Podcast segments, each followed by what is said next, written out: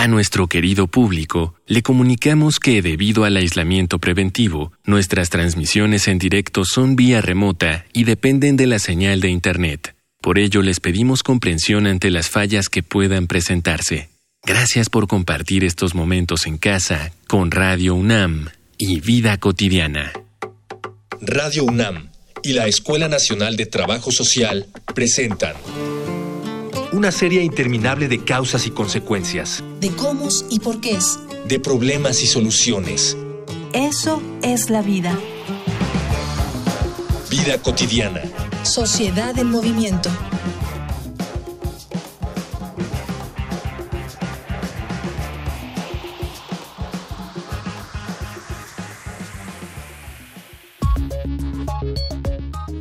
En días recientes nos hemos enfrentado gradualmente a la nueva normalidad, en la que cada vez más negocios y centros de trabajo reabren sus puertas, no sin ciertas reservas de los trabajadores y la población en general. Sin embargo, en muchos sectores las labores nunca se detuvieron y fueron los primeros en idear maneras de continuar con las labores sin la necesidad de que éstas fueran presenciales. Para nadie es desconocido el trabajo del sector salud y de los empleados de limpia, pero también hay que voltear hacia esos otros lugares en los que las labores sencillamente no pueden detenerse, como es el caso del sector penal. En esta emisión de Vida Cotidiana, Sociedad en Movimiento, hablaremos sobre las ciencias penales y sociales ante la pandemia con la maestra Silvia Mejía Rubio, trabajadora social de la UNAM y victimóloga del Instituto Nacional de Ciencias Penales, y con el maestro Fernando Falconi Musquiz, abogado de la UNAM y criminólogo del Instituto Nacional de Ciencias Penales.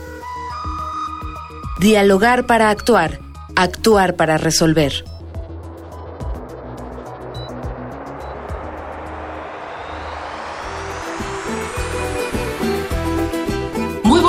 Tarde, bienvenidas, bienvenidos. Ya estamos en nuestro maravilloso programa Vida Cotidiana, Sociedad en Movimiento. Ya lo saben, un programa de, de Radio UNAM, pero también de la Escuela Nacional de Trabajo Social. Ya ustedes escucharon en el cintillo de presentación de qué vamos a hablar y reflexionar el día de hoy. Y bueno, pues no está exento que hemos platicado que en este contexto de COVID, en este contexto de pandemia, de confinamiento, hemos hablado cómo distintas disciplinas han tenido que modificar sus esquemas de, de intervención, sus esquemas de reflexión con relación a su objeto de estudio. Hoy queremos justamente centrarnos desde las ciencias penales y sociales, cómo afrontan estas ciencias, esta problemática, pero antes, como ya lo saben, les pido que escuchen las diferentes formas de comunicación con el programa.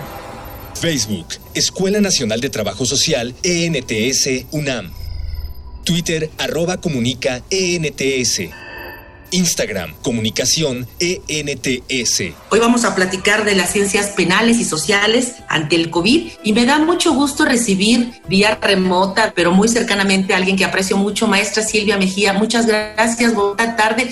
Buenas tardes, maestra Ángeles. Muchas gracias por la invitación. Gracias. Y por supuesto, maestro Fernando Falconi, maestro, muchísimas gracias. De verdad es un placer tener a otras disciplinas también con nosotros compartiendo sus saberes. Bonita tarde, bienvenido. Muy buenas tardes, maestra Ángeles. Para mí eh, es, es, un honor, me honra esta invitación y muy contento de estar con ustedes ahora eh, pues platicando de este tema, ciencias penales y pandemia. Y pues muy agradecido desde luego. Al contrario, nosotros estamos, estamos contigo. Y bueno, vamos a iniciar sin más preámbulo. Este, podrían compartir los maestras Silvia con nuestra audiencia qué papel han jugado las ciencias sociales y penales ante esta pandemia por COVID. Bueno, yo quisiera comenzar sosteniendo que ninguna persona per se es vulnerable. La vulnera la sociedad o el otro o la otra. Entonces, en la victimología crítica vamos a hablar de personas vulneradas, no vulnerables. Teniendo en cuenta lo anterior, el papel que ha jugado la victimología ante la pandemia ha sido de exigencia y visibilización. ¿A qué me refiero? Antes de la pandemia ya existían estos grupos en condición de víctimas, solo que ahora con este nuevo escenario las cifras se han agudizado y han saltado más a la vista estas injusticias y violencias sociales. Además, con la ayuda de las redes sociales se ha mostrado que las cifras de las víctimas tienen rostro de sus vecinos, vecinas, familiares, amigas, amigos o incluso de ellas o ellos mismos, lo cual no puede ni debe seguir pasándose por alto. Qué bien, maestra, que lo especificas de esa manera personas vulneradas, no vulnerables. Me llama mucho la atención esta parte donde tú señalas que desde hace mucho tiempo estas personas que lamentablemente se convierten en víctimas, ahora tienen otra configuración distinta, otra participación y que me parece que ha aumentado un poco más la situación en la que pudieran estar siendo vulneradas. Maestro, en tu experiencia, ¿cuáles serían estas nuevas expresiones o distintas expresiones o las que han aumentado a partir de la pandemia con relación a las víctimas? En este sentido, y, ligando un poco también con el sentido de, la pregunta que, se le hizo a la, maestra Silvia, antes me gustaría desarrollar muy brevemente una idea es en el sentido de, pues que toda ciencia, en tanto que es una relación social que indaga objetos mediante la observación, la experimentación, pues es eh, susceptible, ¿no? De tener una serie de contradicciones en su interior. Y en ese sentido, dado que, pues no podemos hablar de ciencias penales y sociales como un bloque único, homogéneo y estático, pues me gustaría distinguir que han jugado papeles diferentes las distintas narrativas y discursos que viven al interior de este campo dialéctico que son las ciencias penales y sociales. Y de ahí que tengamos discursos tanto críticos hacia el origen de la pandemia, los fenómenos asociados a esta y su control, así como otros legitimadores de el tratamiento que se ha dado y de los factores que han dado origen a esta pandemia. Esto relacionado con las ciencias penales y su campo de intervención nos permite ver que están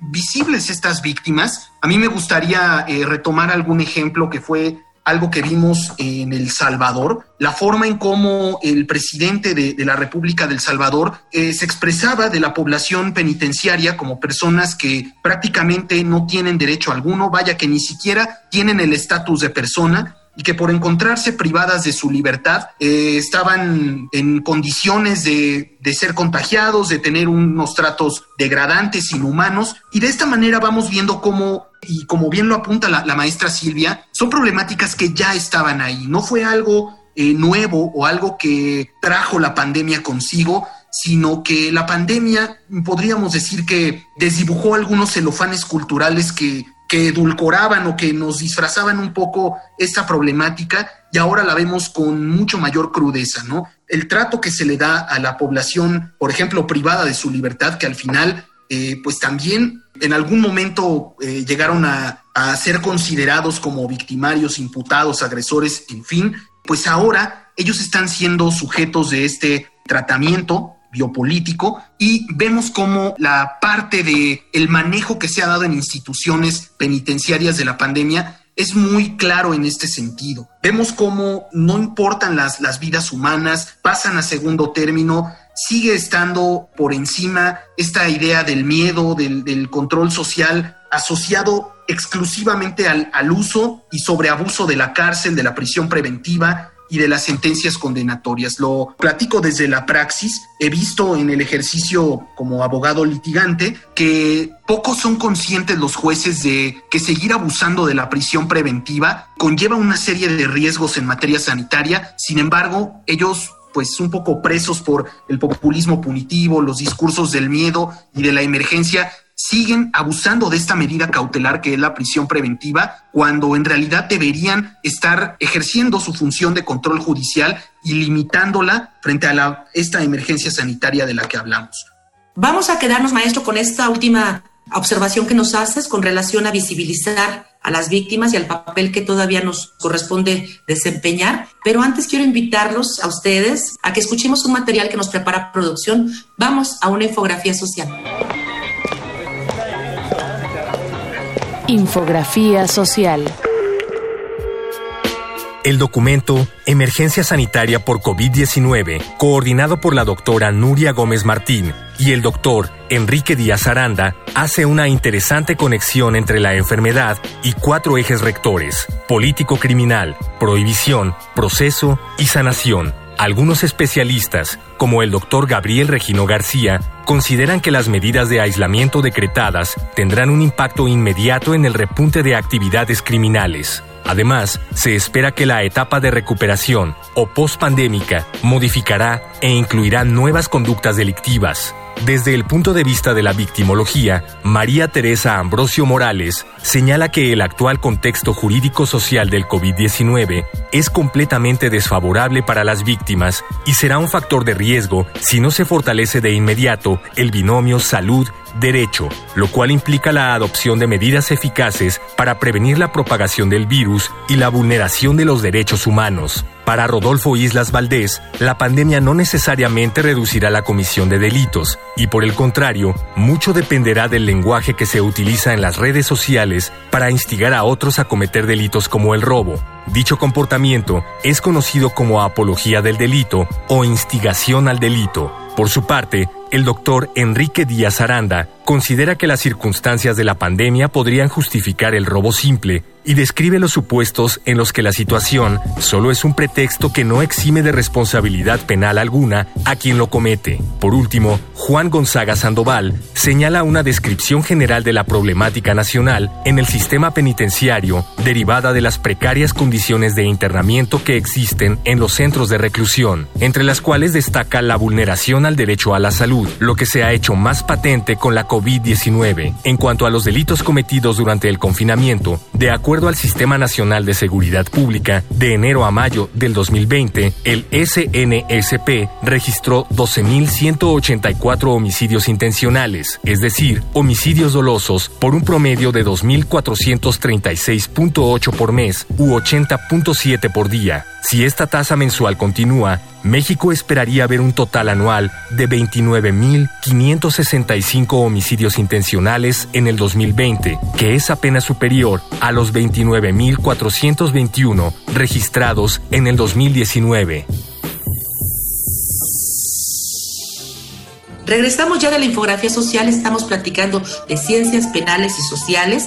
Están con nosotros en cabina virtual la maestra Silvia y el maestro Fernando. Y antes de la infografía estamos platicando acerca de cómo visibilizar esto. Ya el maestro Fernando nos compartía parte de su experiencia, la experiencia del Salvador, esta experiencia que, bueno, nos hace bueno, de alguna manera ese es mi término, exacerba las desigualdades y la violación a los derechos humanos que siempre ha distinguido sistemas punitivos como lo son los, los que tenemos con relación al sistema de justicia. Maestra Silvia, apóyanos entonces si nos vamos adentrando que en esta problemática que ya existía y que ahora se, se aumenta, ¿qué papel están jugando las ciencias penales y sociales? Eh, muy bien, nosotros y nosotras tenemos que saber que el número de víctimas supera por mucho a las instituciones y servidoras y servidores públicos encargados de esta asistencia social, médica, psicológica, de seguridad, etcétera. Ahora, una vez que se presenta la pandemia, no solo no disminuyen esos grupos vulnerados, sino que aumentan los que se creía que habían disminuido. Entonces, esta ciencia penal, como es la victimología, se ha, se ha perjudicado a raíz de la emergencia sanitaria. Pues recordemos que si antes era difícil el procedimiento jurídico para las víctimas porque el acceso era complicado y bueno, también además de que muchas de las víctimas no denunciaban por la revictimización que sufrían en, estas instalaciones, ahora imagínense estando prácticamente encerrados con su victimario las 24 horas del día, bueno, pues es de esperarse que esa violencia que antes se vivía ahora se exacerbe. Esa sería una de las tantas experiencias. Maestro Fernando, compártenos otras más problemáticas sociales que tú has observado, digamos las más representativas, durante este tiempo de pandemia. Me gustaría poner énfasis y retomando una idea previa, la precarización de la vida y del trabajo pues bajo las reglas y las relaciones sociales del capitalismo global y financiero ya eran eh, asimétricas, desiguales, injustas antes de la pandemia, insisto, la pandemia y las medidas tomadas con motivo de ella vinieron a, visibilizarlas y a exacerbarlas.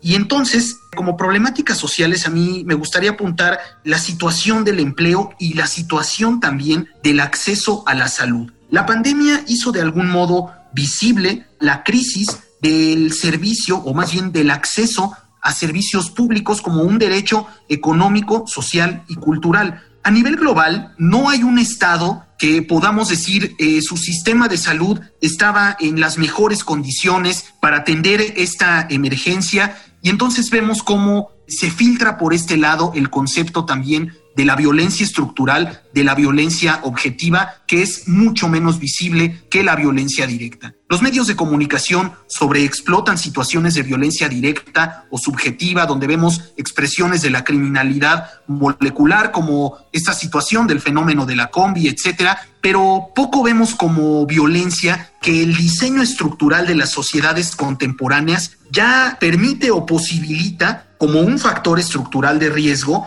que algunas personas o grupos de personas se vinculen con una mayor criminalización o con una victimización frente a esto, ¿no? Entonces, dos problemáticas principales han sido el tema del empleo, se perdieron muchísimos empleos, son un factor de riesgo para potenciar la criminalidad. Esto desde luego sumado a otros factores, no, no lo podemos ver desde una causalidad tampoco simplista, pero sin duda, diversos estudios así lo señalan. Y no se diga la falta o el difícil acceso a los servicios de salud. Han sido eh, cuestiones críticas y traumáticas que por más que se les quiera disfrazar desde algunos lugares, desde algunos campos, están allí y están dejando precisamente víctimas de esta misma situación. Y bueno, maestro, con lo que nos compartes, esto es muy complejo porque imagínate que de todos los requerimientos para la vida, sino el empleo es el, instrumento que nos permite satisfacer nuestras necesidades y no se diga el, rol fundamental que tiene la salud para las poblaciones. Es decir, trastocó uno de los pilares, me parece, que sostienen parte de lo que nosotros requerimos para desarrollarnos como personas, como sociedad, ¿cierto? Sí, es correcto. Sin duda, esta situación nos muestra cómo, con sus respectivas diferencias, pero sí podemos destacar comunes denominadores en el paradigma global de cómo la mayoría de los estados han enfrentado este problema, algunos con unas armas de mayor ventaja, otros en una posición mucho más desventajosa, pero en general el acceso a la salud se vino a evidenciar con esta pandemia que es pues sumamente complicado, ¿no? Y además la situación de, de la estabilidad en el empleo que vino a ser también golpeada posibilita o es factor, insistimos, para la criminalidad molecular, la economía informal, etcétera. Y de esta manera, la crisis se hace aún más grave y el campo penal recibe a, mayores personas que llegan como imputados, han crecido índices de, violencia familiar, algunos delitos se ha visto que han eh, aumentado en su índice durante esta fase de contingencia sanitaria de este control de la pandemia. Qué bien que lo señalas, maestro, así, porque sí, evidentemente, en varios programas que hemos abordado el tema de todos los cambios que hemos vivido como sociedad, evidentemente el de la violencia intrafamiliar es uno de los que están presentes, ¿no? Y como tú lo decías, la parte del desempleo y el aumento, ¿no? De los delitos que esto, que esto conlleva. En ese sentido, maestra, hay una pregunta de producción que me llama la atención con relación a esto, maestra Silvia. ¿Estas ciencias penales y sociales se han beneficiado o perjudicado a raíz de la, de la emergencia? sanitaria? Bueno, en el caso de la victimología, totalmente está perjudicado. Bueno, como ya les había mencionado, el número de víctimas ha aumentado con la pandemia. Y como ya ustedes lo mencionaban también, pues entre ellos se van a encontrar diversas problemáticas, como por ejemplo la violencia en el hogar, la violación sexual en niñas y niños, la trata de personas, también el maltrato a adultos mayores, y bueno, pues ahora bien, a todas estas prácticas terribles también hay que añadir que, como bien lo mencionaba el maestro Falconi, yo encontré algunas cifras que mencionan que de acuerdo al INEGI, más del 40% de los hogares en el país no cuentan con agua potable. Además, 68 millones de mexicanos no cuentan con seguridad social. Y bueno, también en estos momentos que los niños están regresando a la escuela, pues podemos observar que más del 55% no cuenta con alguna computadora, lo cual pues también es inaceptable. Ahora, seguido de todo ello, de lo que ustedes ya mencionan del desempleo, de la seguridad social, también no debemos de olvidar que somos un país con presencia de muchos pueblos originarios y que estos también se han visto afectados por la pandemia, pues como sabemos, ellas y ellos cuentan con grandes desventajas tanto sociales como económicas para enfrentar a este tipo de enfermedades. Además, aunado a ello, se han enfrentado a diversos abusos como es el despojo de su territorio y lo peor, el asesinato de líderes comunitarios que se oponen a los mismos. Eh, asimismo, se han enfrentado también a desapariciones forzadas, amenazas, extorsiones. Entonces, en definitiva, por lo menos la victimología pues se ha perjudicado a raíz de la emergencia sanitaria. Sí, son muchos elementos ya algunos de los que tú señalas que están trastocando diferentes grupos sociales, grupos etarios y que evidentemente pues hay una factura que vamos a tener que estar conociendo y, este para, para abordarla. Eh, hay un material que distingue nuestro programa que eso justamente los testimonios, lo que piensan los que están fuera de cabina virtual, ahora sí decirlo así, representa algo significativo en cuanto a que nos gusta escuchar a las, a las demás personas. Les invito a un segmento que se llama Voces en Movimiento. Voces. Voces en movimiento. Soy la licenciada Flor del Carmen Lima Castillo, juez del 61 civil. Y a partir de toda esta situación hemos modificado la forma en que debo ejercer mi trabajo. Se han implementado la admisión de demandas digitales. Se les ha pedido a los litigantes que activen su FIREL para que a través de ella puedan firmar las demandas. Las notificaciones se hacen ahora por medios electrónicos, se procura que en su mayoría sea así. En los juzgados, un día se atiende al público a puerta abierta y otros a puerta cerrada. Ya desde hace tiempo se ha ido implementando la oralidad en los juicios, pero con esta situación se va a acelerar el proceso para que todo sea en forma digital. Entonces se han instalado plataformas, se pretende que los juicios sean en línea. Entonces, en la medida de lo posible, pues se ha estado modificando la forma de trabajo que seguramente va a continuar después de la pandemia. Hola, muy buenas tardes. Yo soy Patricia Cos, soy abogada, soy feminista, soy activista Hoy estamos viviendo audiencias virtuales, estamos viviendo comunicaciones a través de lo digital. Hemos saltado, según lo que comentan diversos expertos en materia jurídica informática, cinco años en el tema digital y realmente no estábamos preparados. Creo que vamos a ver distintos rezagos, que vamos a ver distintos casos acoplados a la corrupción que hemos estado viviendo en nuestro país. Entonces sí, vamos a estar muy acoplados a lo digital, pero también vamos a perder las pocas cosas que teníamos de benéficas en nuestro sistema penal, en nuestro sistema jurídico, como es que tengamos audiencias públicas, que podamos conocer con mayor medida cuáles son las resoluciones, que podamos ir y visitar un proceso, que podamos acudir y hablar con las personas que se tiene que hablar dentro de las instituciones. Y va a haber muchas limitaciones en cuanto a este punto. Espero que se pueda tornar de la mejor manera, que se aproveche y que en vez de caer en mayores casos de corrupción, pues quedemos con mayor comunicación efectiva y la necesaria únicamente dentro de los procesos jurídicos. Está con nosotros la maestra Silvia Mejía y el maestro Fernando Falconi. Y para ir cerrando un poquito, ya hablábamos eh, de este contexto tan adverso y me gustaría mucho, maestro Fernando, que nos pudieras, si es complejo, estoy de acuerdo que no, no responde a una, a, una sola, a una sola vertiente, pero desde tu punto de vista, ¿cuáles serían los principales desafíos que este adverso contexto nos está planteando en materia penal y social? Urge, desde luego, mirar la cuestión criminal desde otro lugar para dejar atrás las prácticas dominantes de intervención penal, mismas que pues se habilitan desde los resabios de la ideología de la defensa social, mezclados con las directrices de un paradigma que es el control actuarial del delito y la criminología administrativa. Esto, eh, si no queremos desbordar la violencia, debe derivar todo esto en un derecho penal de mínima intervención. Pero este derecho penal mínimo o de mínima intervención no puede surgir de un mero voluntarismo político o legislativo, como algunos eh, penalistas, algunos ingenuos suponen, sino que para que se den los hechos es necesario disponer de estrategias políticas, económicas y sociales capaces de responder a las necesidades de seguridad humana de la población sin el recurso fácil al derecho penal. La disponibilidad de estas estrategias mencionadas no será posible sin una solidaridad global, la organización y la lucha política de clases marginadas por alternativas al capitalismo global y financiero. Y esto lo sostengo porque, dadas las carencias que ya están evidenciadas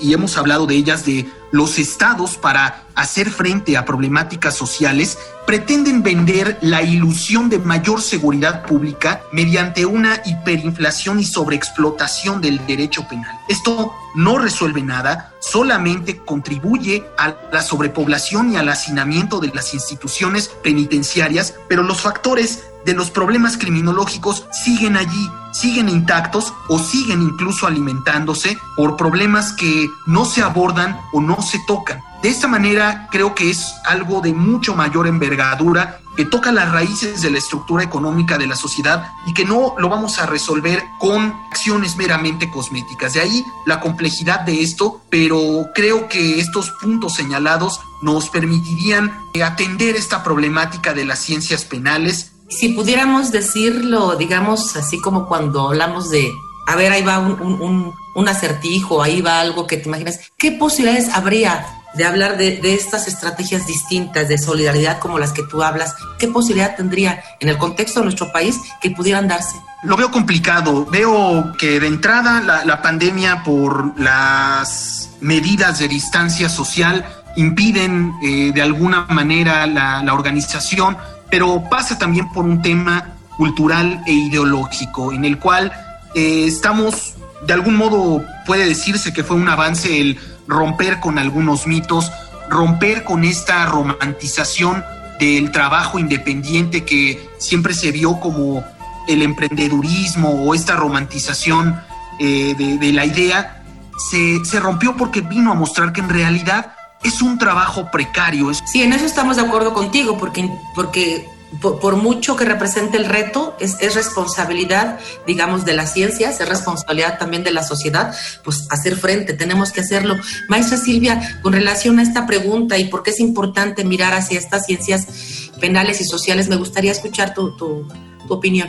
Bueno, yo considero que tanto la victimología como la criminología no deben de mirarse solo en crisis de salud mundial, no.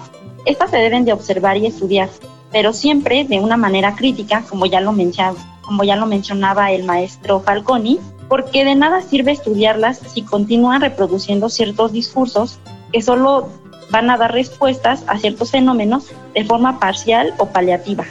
Lo que la victimología y la criminología crítica persiguen es un cambio social real en la praxis de los fenómenos sociales. Gracias, maestra Silvia. Y bueno, eh, que nos escuchan muchas personas, algunos son jóvenes, amas de casa. Falta mucho por hacer, por supuesto. Ojalá que estas ciencias penales y sociales dirijan todos sus esfuerzos, todos sus saberes. Quiero agradecer mucho a la maestra Silvia, al maestro Fernando, el que hayan estado con nosotros. Por supuesto, a quien hace posible nuestro programa, en producción Miguel Alvarado, en la información Carolina Cortés, y Georgina Monroy obviamente a la maestra Araceli Borca, el valioso apoyo de Mónica Escobar, pero sobre todo a quienes nos escuchan cada viernes sin falta en nuestro programa. Soy Ángeles Casillas, me despido deseándoles un excelente fin de semana. Vida cotidiana es una coproducción entre Radio UNAM y la Escuela Nacional de Trabajo Social.